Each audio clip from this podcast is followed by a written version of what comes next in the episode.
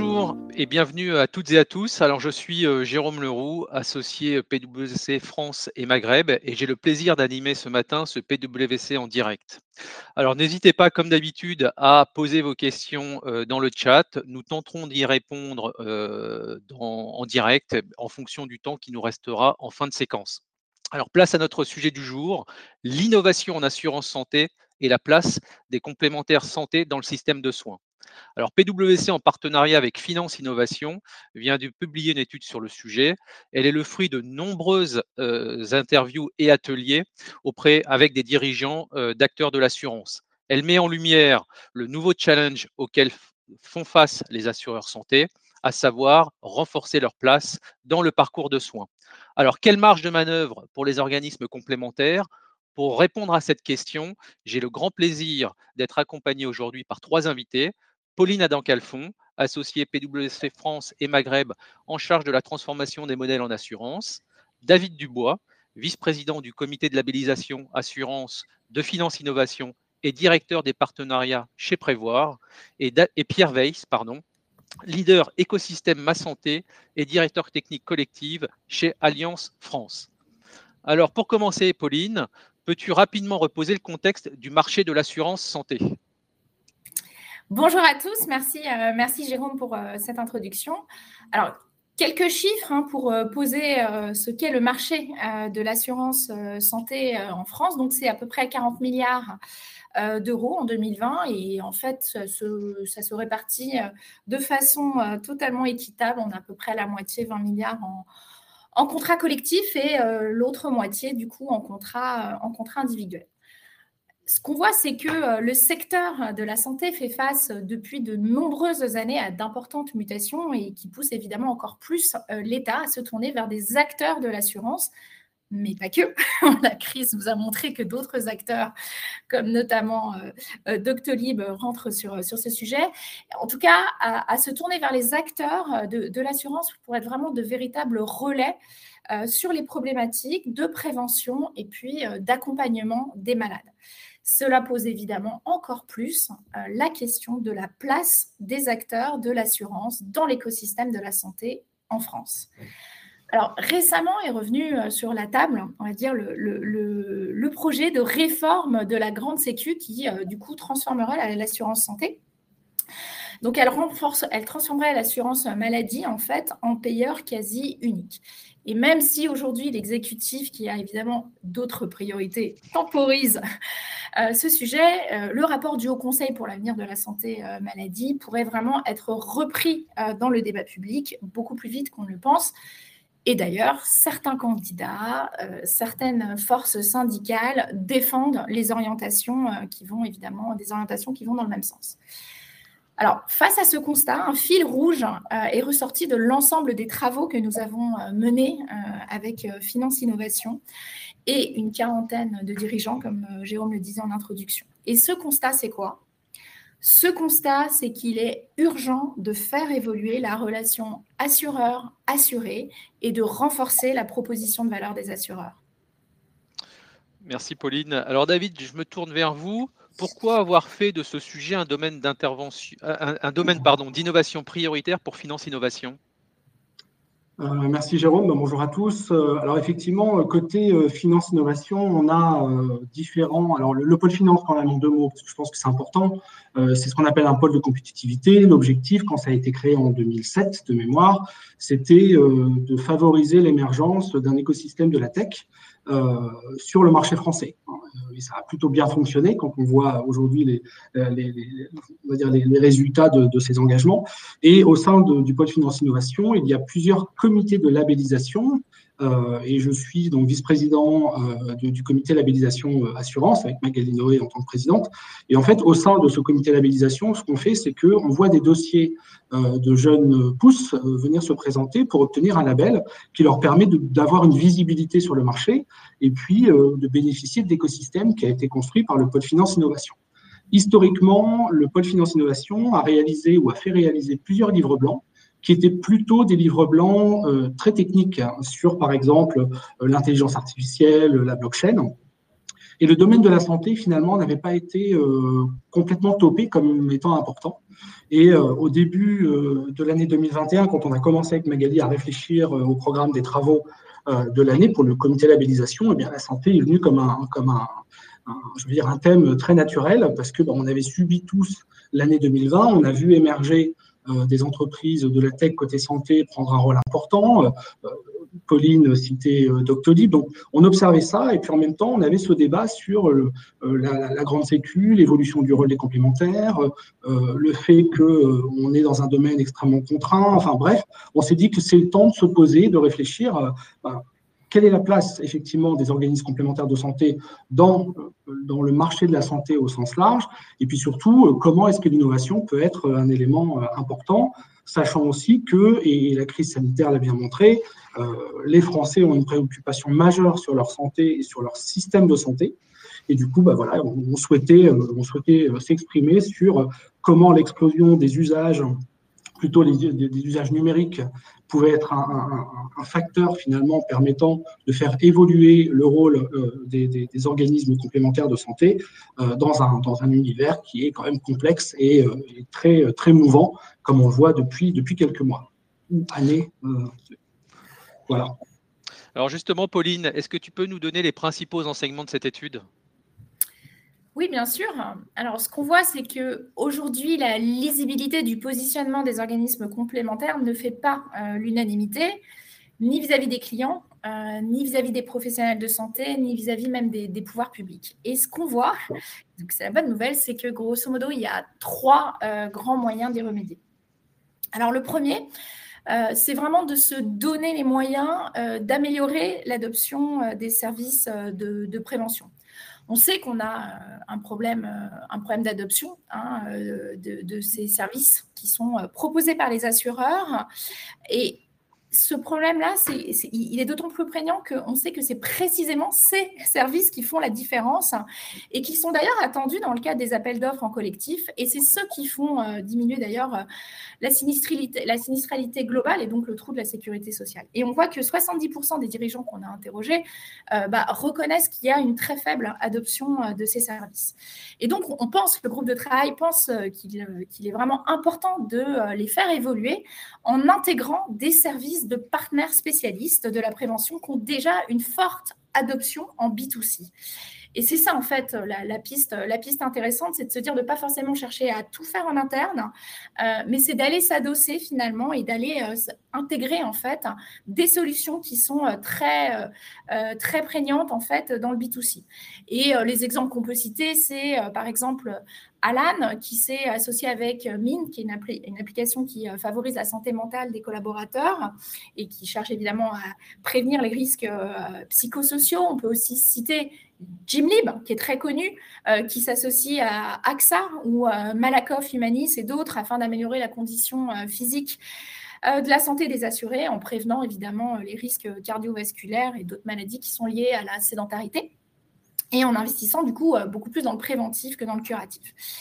Et en plus, l'idée qui est ressortie aussi, c'est qu'obtenir gratuitement euh, ces applications qui sont payantes en fait en B2C et qui sont connues euh, du grand public, eh bien, ça permettrait aussi aux organismes complémentaires euh, de démontrer concrètement leur, leur valeur ajoutée. Donc ça, c'était le premier point, c'est vraiment se donner les moyens d'améliorer l'adoption des services de prévention. Second point qui, qui est ressorti des groupes de, de, travail, en fait, c'est la nécessité de renforcer la personnalisation des services grâce à des données de santé pour combattre la standardisation des offres d'assurance. Euh, ce qu'on a vu, c'est qu'on euh, a 93% euh, des assureurs qui ont participé aux ateliers et à l'étude qui indiquent un manque de connaissance du client final. Et on sait évidemment que c'est ça qui limite évidemment la possibilité de personnaliser. Et la personnalisation dans l'assurance santé, on sait aussi que c'est très difficile en France avec le cadre réglementaire. Et on voit euh, pourtant qu'il y a de plus en plus d'initiatives à l'étranger euh, qui voient le jour et qui permettent finalement euh, d'adapter le tarif ou la couverture en fonction du comportement des assurés. C'est difficilement envisageable en France hein, parce qu'évidemment l'exclusion, la tarification personnalisée n'est en fait ni souhaitable ni souhaitée de notre point de vue. Mais pour autant, en fait, nous, ce qu'on pense, et c'est une idée hein, qui est ressortie euh, des ateliers, c'est que proposer une personnalisation sur la base du volontariat euh, et ainsi proposer finalement aux assurés euh, qui le souhaitent d'avoir des offres plus personnalisées, c'est une piste intéressante. Et on évoquait juste avant les, les, partenariats et on pourrait finalement, ce que ça pourrait permettre aux organismes complémentaires, c'est de renforcer la personnalisation en récupérant des données euh, des assurés, mais avec leur consentement.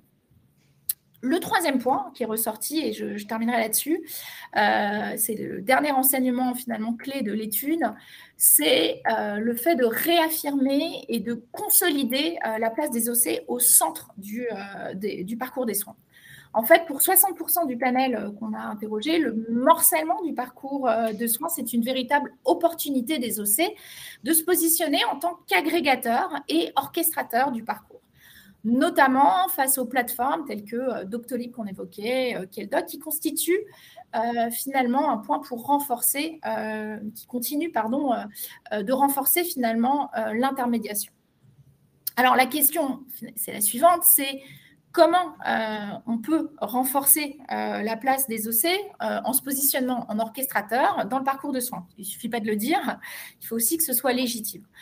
En fait, ce qu'on pense, c'est que en orchestrant l'orientation des bénéficiaires, eh finalement, l'assureur joue un rôle d'accompagnement. Il, il, peut fluidifier pour ses bénéficiaires un parcours de soins qui ressemble souvent, en fait, à un parcours du combattant. On peut se le dire. Et l'assureur doit pour cela réussir à assembler euh, pour son bénéficiaire des services qui sont proposés par des, euh, par des acteurs indépendants. Et la grande majorité euh, de ces acteurs de type health hein, mais pas que, répondent d'ailleurs à un seul besoin qui est sur une étape spécifique du parcours sans véritable proposition holistique, on va dire, du parcours de soins. Et il y a un véritable, intérêt à les agréger.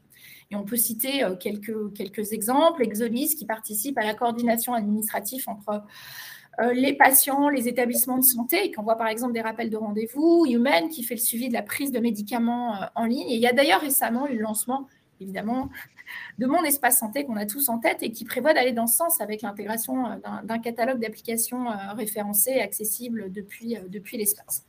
Donc, en résumé, hein, les, enseignements clé euh, de, euh, de l'étude, c'est premièrement se donner les moyens d'améliorer l'adoption euh, des préventions. Deuxièmement, c'est la personnalisation des services grâce à des données de santé pour combattre justement la standardisation des offres. Et puis le, troisième, le troisième élément, c'est de réaffirmer et de consolider le rôle des organismes complémentaires au centre du parcours des soins. Merci Pauline. Alors Pierre, je sais que vous n'avez pas directement participé à cette étude. Comment réagissez-vous euh, aux, conclusions que Pauline vient de présenter? Eh ben, bonjour à tous. Euh, oui, effectivement, je n'ai pas participé, mais je suis plutôt en phase euh, avec les conclusions, même si je serais un peu plus optimiste sur la prévention et, la vision des, services et leur connaissance. En fait, il y a pas mal de ces services qui ont été lancés par les complémentaires et qui sont maintenant entrés dans la norme et que les, tendances que les gens ont tendance à considérer comme comme normaux, mais qu'on a créé au fil des années, donc que ce soit le tiers payant, l'analyse de devis, les réseaux de soins, euh, le deuxième avis médical, qui nous permettent de ne pas laisser effectivement nos assurés seuls euh, face au système de soins euh, et face à ce parcours du combattant qui était, qui était décrit. Maintenant, notre logique en tant qu'assureur complémentaire, c'est bien évidemment de dépasser bah, le rôle de payeur, de payeur aveugle et de fournir justement des services d'orientation et d'accompagnement à nos assurés pour les, accompagner dans parcours et euh, de développer la prévention euh, à la fois pour des raisons sociétales et pour des raisons aussi, euh, aussi techniques. Ce qu'on souhaite faire, c'est bien à l'initiative des, assureurs complémentaires, mais ça doit être aussi fait en partenariat avec la Sécu. Donc voilà, la logique de grande Sécu qui consiste à opposer assureurs complémentaires et assureurs principal me paraît un peu dommage et on peut tout à fait agir ensemble et, on peut en particulier sur la personnalisation euh, bénéficier de la création de, l'espace numérique de santé, euh, qui normalement nous permettra d'accéder à des données, enfin d'accéder à certains à des données euh, de, de, manière très sûre, pas pour faire de la tarification personnalisée, c'est bien sûr un objectif qu'on ne souhaite pas, mais pour apporter les services de prévention et d'accompagnement au bon moment à nos assurés face à ce système de soins un peu monolithique. Donc c'est bien l'innovation qu'on cherche de manière permanente. Merci Pierre. Alors David, un, des sujets qui est, euh, qui est, revenu lors des échanges avec les assureurs, c'est la question de leur place dans le parcours de soins. Quels leviers finalement peuvent-ils activer pour y parvenir et en particulier sur la prévention? Oui, alors c'est un sujet qui est difficile. On a évoqué deux, trois choses parce que finalement, on sent tous qu'il y a cette envie, en fait, finalement, d'augmenter la prévention parce que l'objectif de la prévention, c'est de passer d'un système moins curatif de santé, c'est pas qu'une problématique d'assurance, hein, de passer d'un système moins curatif à un système qui est plus euh, je préviens mes risques, je prends soin de ma santé. Et à la limite, si on allait jusqu'au bout du raisonnement, c'est que finalement, la complémentaire santé, devrait euh, mobiliser euh, la, prime qui a été collectée pour faire de la prévention pour que la personne ne tombe pas malade, en fait. Et ce n'est pas l'objectif aujourd'hui, puisque toute l'assurance santé, et pas que complémentaire d'ailleurs, c'est bah, j'encaisse des cotisations ou des primes et puis je, rembourse euh, des soins, des soins de santé. Donc ça, c'est un, un sujet sur lequel on, on, doit réfléchir. Hein. Je, pense que c'est, c'est pas nouveau, mais c'est quelque chose d'important. D'autant plus que si on remonte l'histoire des organismes complémentaires de santé, c'est quand même une histoire dans laquelle la logique d'assurance volontaire et la logique de mutualisation a été euh, très forte. Et c'est, euh, c'était pas une initiative euh, publique.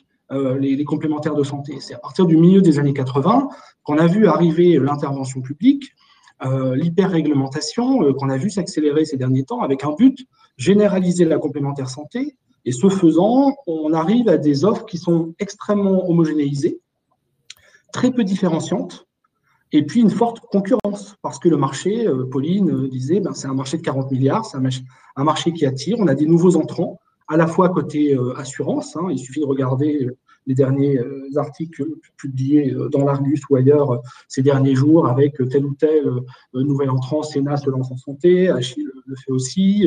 Donc voilà, on voit bien qu'il y a une appétence pour le faire, alors même que quand on regarde les statistiques de primes et de rentabilité, on peut se poser quand même la question sur ces marchés. On voit bien qu'il y a une tension.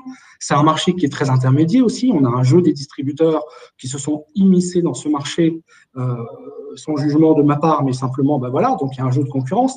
Donc, les, leviers, en fait, pour, euh, renforcer euh, les, organismes complémentaires sont pas si simples que ça à trouver. Et c'est vrai qu'on est vraiment dans cette logique de différenciation des offres sur lequel on doit travailler plus.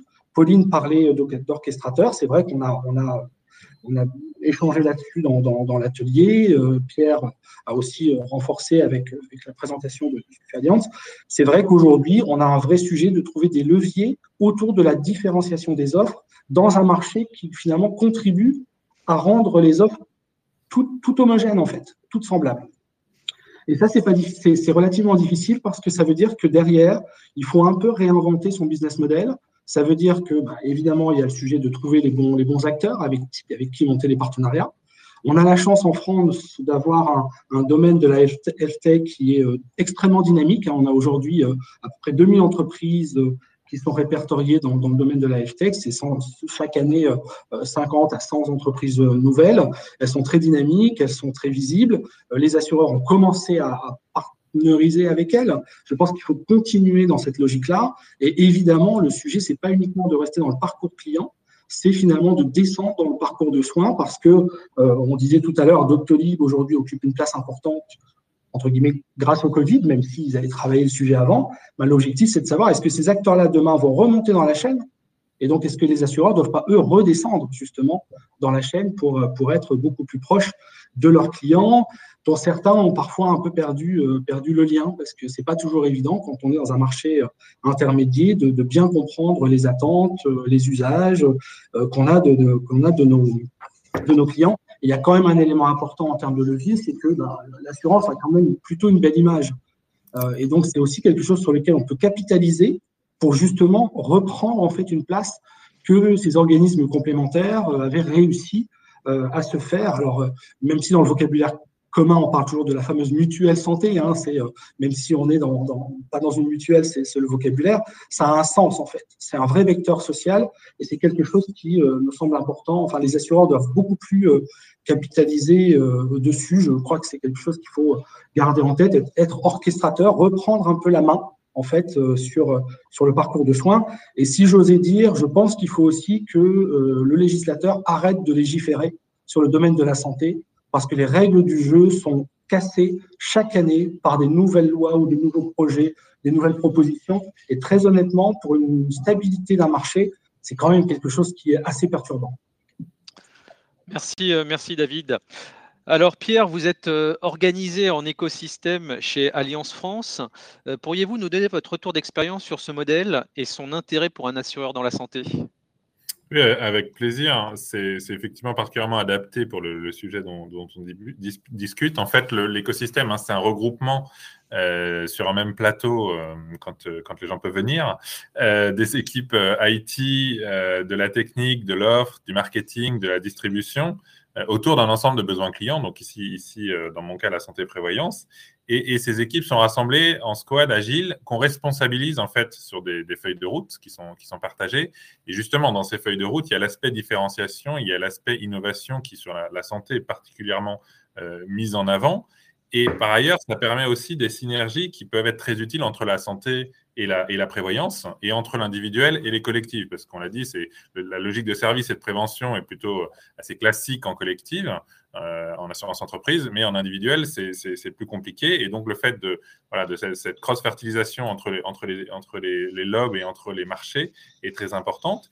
Et enfin, ça ancre les personnes euh, dans les équipes dans des logiques déjà de partenariat et dans des logiques aussi de parcours client. Et donc, ça permet à euh, des, gens qui parfois pouvaient être dans des silos très techniques ou très informatiques, de se projeter sur la logique d'ensemble, voilà, qui est d'apporter plus de services à nos clients, d'aller chercher ces services en, externe, parce qu'on est d'accord, on ne sait pas tout faire, et il y a plein de, gens qui innovent sur le marché et qu'on peut apporter comme service à nos clients, et de réfléchir aussi à la logique d'adoption, à la logique de mise à disposition, à la logique de mise en avant parce qu'il y a des enjeux de parcours client très forts. Si le client ne sait pas que les services sont disponibles au bon moment, euh, il n'ira jamais les utiliser. Donc ce modèle d'écosystème est particulièrement adapté au sujet dont on parle, qui est comment amener euh, ces services de prévention, ces services d'orientation aux assurés euh, face à ce système de soins qui, s'il était plus stable, je rejoins David, par ailleurs, nous, arrangerait en termes de législation.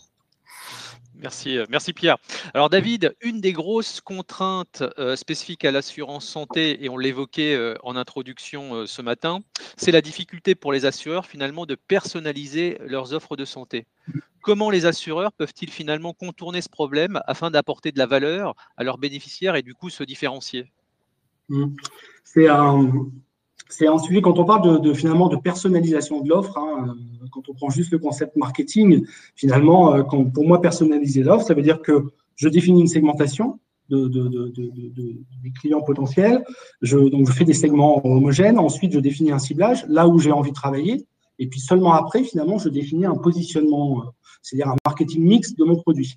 Comme on est dans un marché qui est quand même très homogène, très drivé par les prix, bah, finalement, ce, fonctionnement marketing n'est pas aussi simple à faire.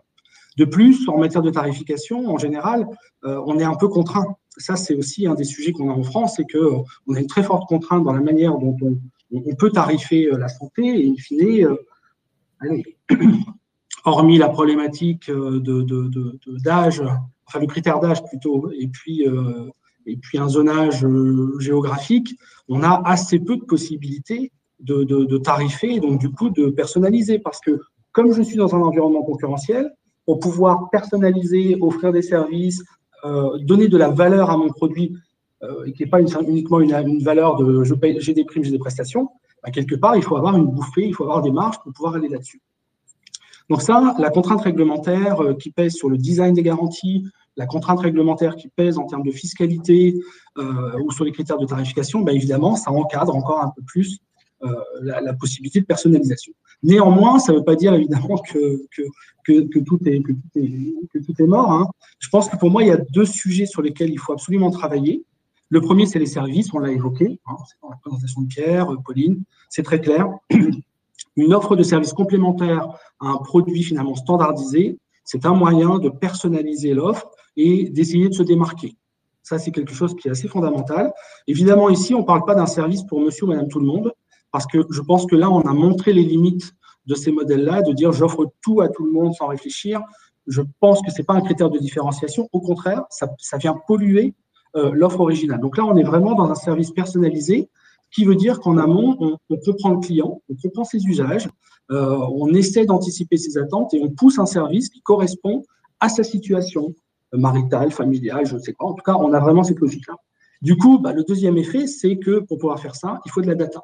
Et donc derrière, il faut qu'on ait suffisamment de données collectées, euh, soit à titre privé, soit des données qui viennent euh, de, l'environnement de santé publique, on va dire, pour pouvoir justement travailler, euh, travailler le concept de personnalisation. La donnée permet de rendre objective, objectivable en tout cas, les services qu'on va pousser. Alors évidemment, on a des limites aussi de, contraintes réglementaires, on a des limites de RGPD, enfin ce qu'on connaît tous, mais n'empêche que sans data, c'est difficile en santé de personnaliser l'offre tellement le marché est homogène en fait. Voilà. Alors Pierre, justement, euh, chez, chez, Alliance France, comment vous combattez, ou plus exactement, comment combattez-vous euh, cette standardisation des offres d'assurance santé? Et est-ce que vous pouvez nous donner quelques, quelques exemples? Bien sûr, hein. non, mais c'est un combat qu'on fait de manière euh, très positive, hein, comme David l'a dit, en, en, démontrant notre, notre valeur ajoutée. Donc, bien évidemment, on s'appuie beaucoup sur, euh, nos réseaux, hein, qu'apportent les services que j'ai mentionnés au début, euh, les réseaux de soins qui permettent quand même de, s'orienter dans, dans, ce, dans, cet environnement un peu compliqué, euh, vu du client qui est le système de soins français. par ailleurs, on s'attaque pas mal aux, sujets qui sont moins pris et qui sont moins naturels pour la sécurité sociale. donc, il y a tout ce qui est sport santé sur lesquels on a, une offre là encore, hein, qui ne euh, concernera pas tout le monde, donc c'est important de bien viser, euh, mais qui peut vraiment apporter une énorme valeur ajoutée à certains. Euh, le sujet aussi qui est en train d'émerger très fort en ce moment, qui est la santé mentale, qui est quelque chose qui était très peu adressé par notre système de, soins global et sur lequel les, assureurs complémentaires ont démontré euh, qu'ils étaient capables de créer, de, structurer euh, une offre, que ce soit via des solutions digitales ou via des solutions plus traditionnelles s'appuyant sur des, sur des professionnels de santé.